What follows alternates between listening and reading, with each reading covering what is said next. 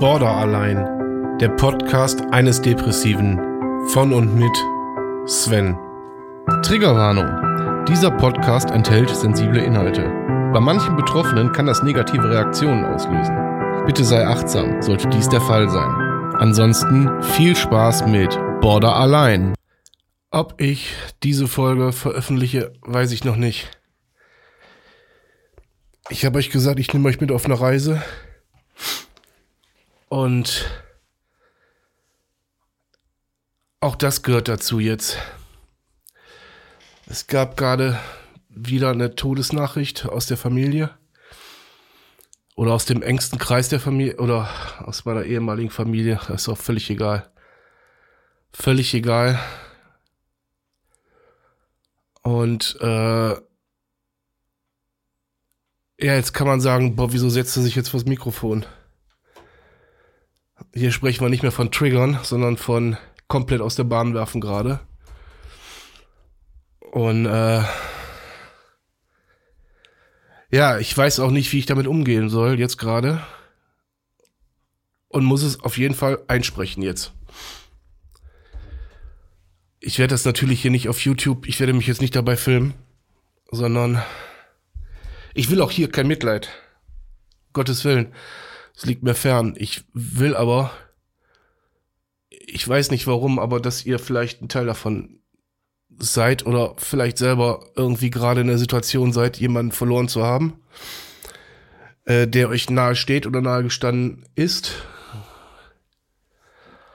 Ähm, ich, wie gesagt, ich weiß nicht, ob ich die Folge hier überhaupt veröffentlichen werde. Es ist auch völlig egal. Ähm,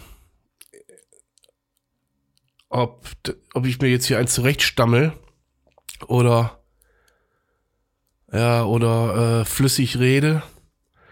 Es ist gerade ein Schockzustand. Es ist, ich habe die Nachricht jetzt vor einer halben Stunde gekriegt. Und es hat mich genauso getroffen, fast genauso getroffen wie damals bei, bei Ben, meinem besten Freund, für diejenigen, die es nicht wissen, der vor zweieinhalb Jahren gestorben ist. Das war komplett unerwartet, das heute allerdings auch. Derjenige ist genauso alt geworden, wie Ben es damals war, noch keine 40 Jahre alt, hinterlässt eine zweijährige Tochter und eine, ja, und meine Schwägerin. Ähm, Nochmal, das ist hier kein von wegen, äh, oh Sven, tut mir leid, will ich auch gar, will ich bitte nirgendwo lesen, hören oder sonst irgendwas. Darum geht's mir überhaupt nicht. Es geht mir darum, dass jetzt vielleicht irgendwer da draußen zuhört und weiß, er ist damit nicht alleine. Wenn er in derselben Situation steckt.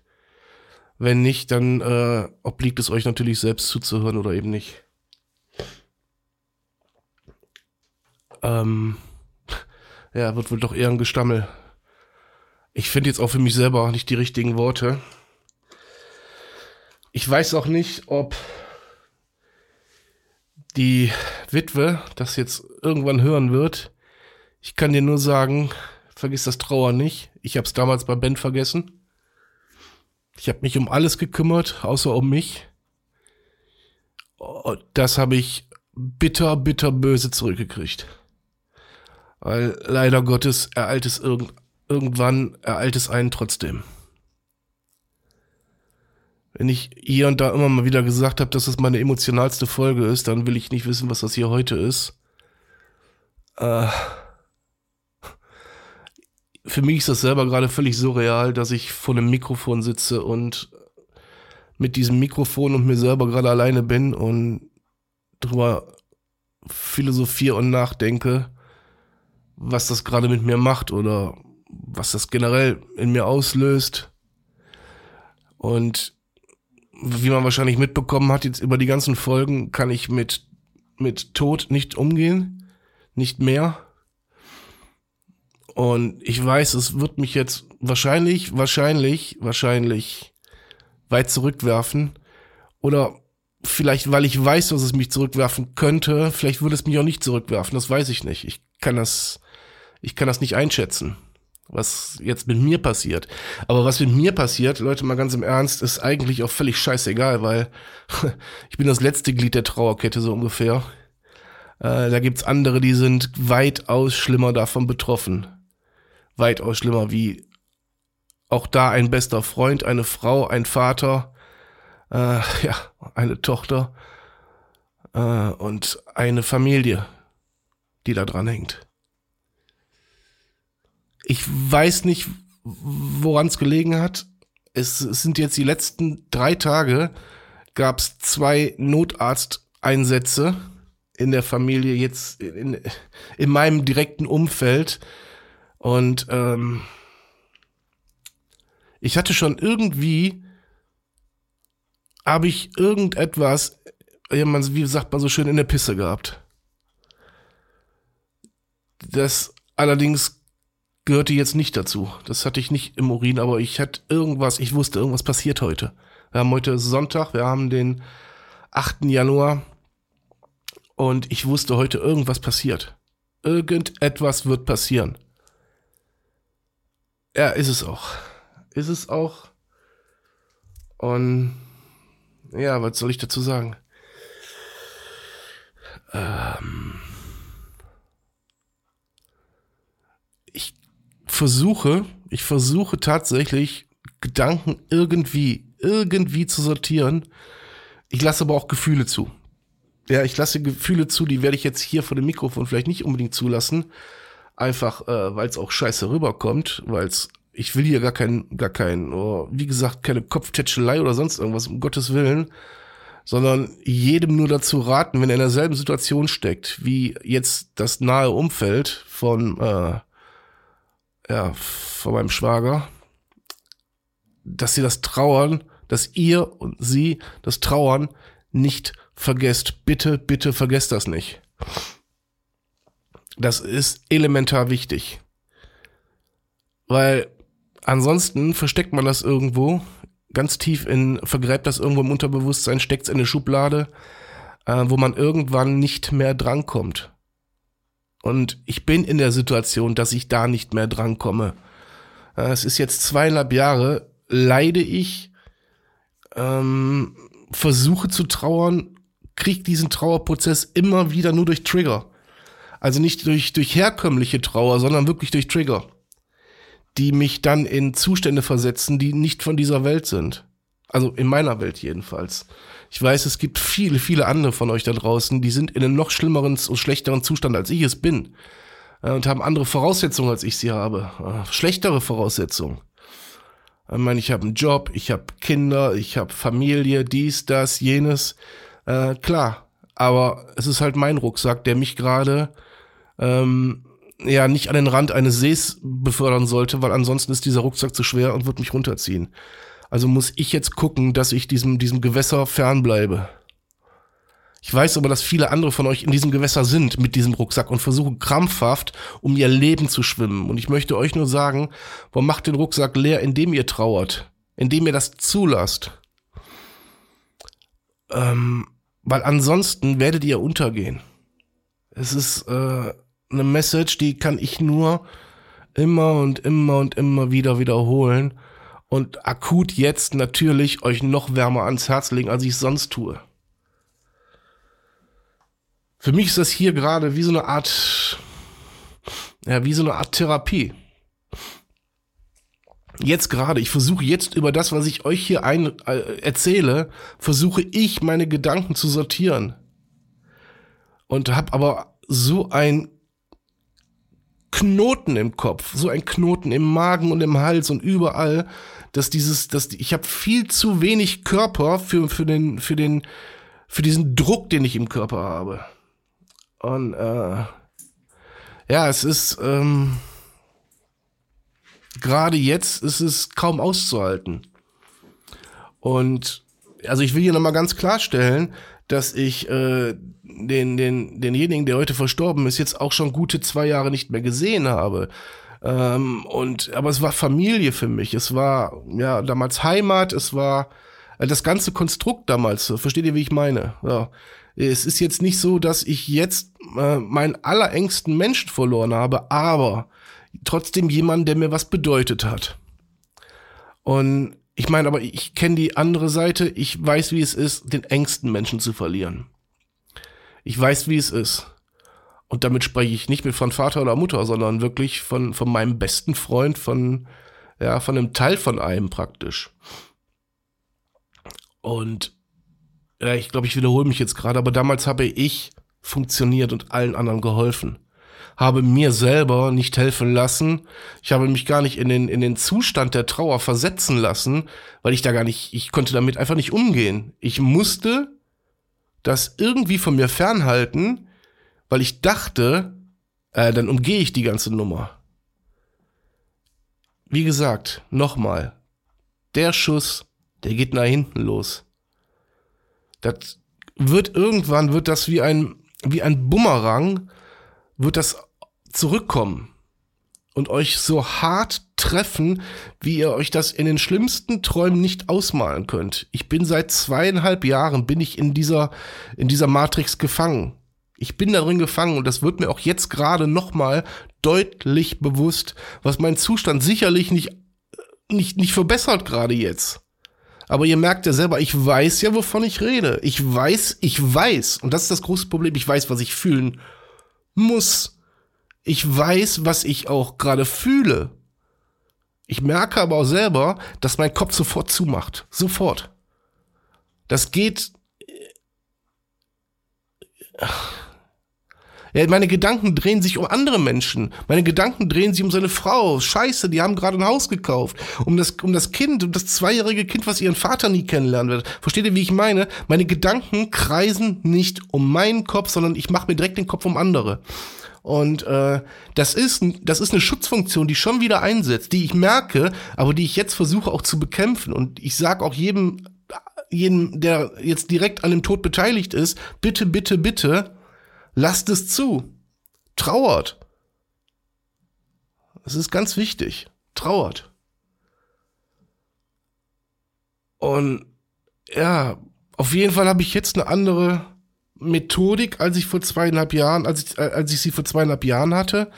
Äh, da habe ich mit keinem gesprochen. Jetzt spreche ich wenigstens schon mal mit einem verdammten Mikro. Äh, ich weiß ja nicht, welch, wie das bei jedem Einzelnen da draußen ankommt. Und das ist mir gerade auch ganz ehrlich völlig Schnuppe.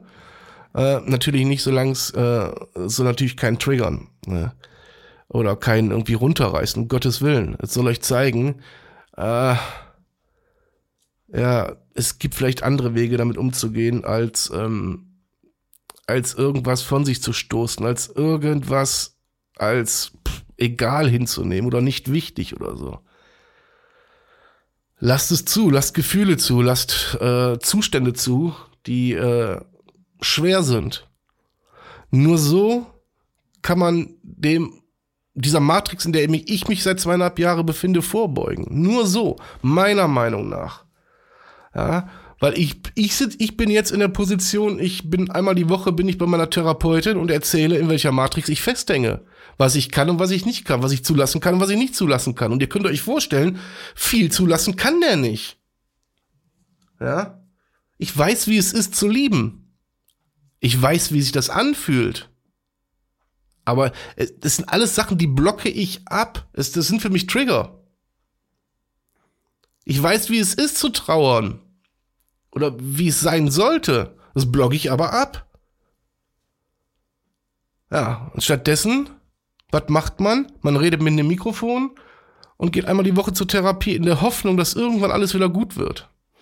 In der Hoffnung, dass ich, dass man sich selber jetzt nicht, nicht irgendwo in irgendeinen Zustand katapultiert, ähm, und der hat auch nichts mit Selbstmitleid zu tun, sondern einfach äh, mit Overthinking, dass ich, dass ich Angst habe, jetzt mich da rein zu denken und in Rage zu denken und hinterher Dinge sage und tue, ähm, die ungesund für mich und mein Umfeld sind. Das darf nicht passieren. Und äh, ich versuche gerade alles Menschenmögliche für mich selber, mich nicht mehr in diese, in diese, in diese Sphäre zu schießen, sondern hier wirklich am Boden der Tatsachen zu bleiben. Und äh, aber jeder von euch, jeder von euch, der eine psychische Erkrankung hat, egal welche, weiß, wie es ist, wenn man getriggert wird. Und wie schwer es dann ist, damit umzugehen, damit klarzukommen oder e egal, egal, egal, egal was, es ist eine Herausforderung.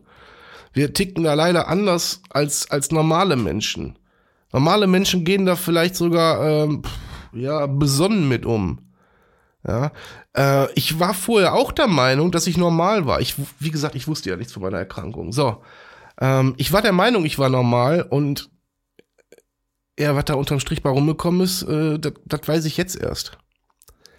Deswegen kann ich jetzt praktisch aus der aus der Sicht des, des desjenigen erzählen, der es erlebt hat, um vielleicht andere davor zu bewahren um vielleicht direkt präventiv dagegen vorzugehen und zu sagen, okay, komm, ich lasse Trauer zu, ich lasse Gefühle zu, ich lasse dieses zu, ich lasse jenes zu und versuche einfach, es nicht irgendwo in die hinterste Schublade zu packen. Ja. Und versuche vielleicht rational zu denken statt irrational.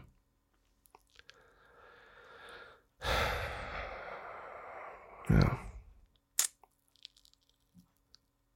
Ja, ich glaube, alles, was ich jetzt noch, noch sagen würde, äh, ich würde mich jetzt ständig wiederholen.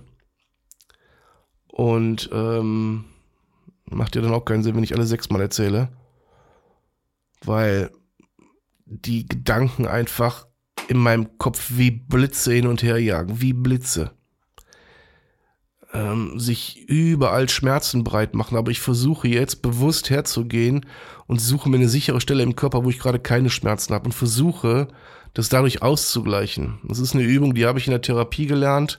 Such dir den Körperteil aus, der gerade nicht weh tut und geh da, geh da hin. Versuche dich da, da reinzufühlen, wo tut es dir gerade nicht weh und äh, nimm das erstmal so als, als Safety Place das ist das, was ich jetzt versuche. Ich habe jetzt versucht, mit dieser Folge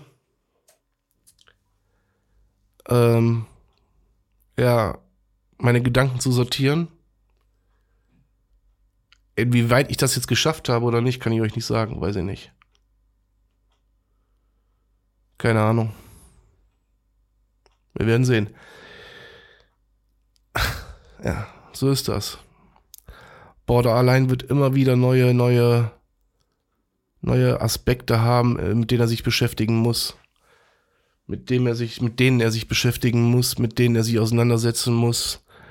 Und das wird niemals so rational ablaufen, vermute ich jedenfalls, wie bei einem in Anführungszeichen gesunden Menschen, sondern es wird immer etwas sein, was äh, ja was Neues, was einen aus der Bahn wirft, was einen anders handeln lässt als normale und was immer wieder dazu beitragen wird, dass ich mich vor dieses Mikrofon setzen werde, wahrscheinlich mein Leben lang und das als meine als mein als mein Ventil nutzen werde. In der Hoffnung, dass es zum einen mich therapiert und zum anderen euch hilft in diesem Sinne, bitte, also noch, noch mal, noch mal, ganz klar. Das ist hier keine Folge so von wegen, äh, streichel dem Sven den Kopf, auf gar keinen Fall. Das mache ich, das mache das mach ich schon selber. Ähm, ich will da auch jetzt keine Kommentare zu haben, ja. Also von wegen, es tut mir leid, äh, mein herzliches Beileid nochmal.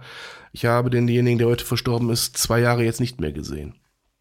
Und äh, nicht, dass hier ein falscher Eindruck entsteht, aber es war halt, wie gesagt, ein Stück Heimat, was jetzt äh, weiter wegbricht. Und ähm, ja, damit gilt es jetzt auch wieder umzugehen. Gut. In diesem Sinne danke ich euch fürs Zuhören. Bis zum nächsten Mal.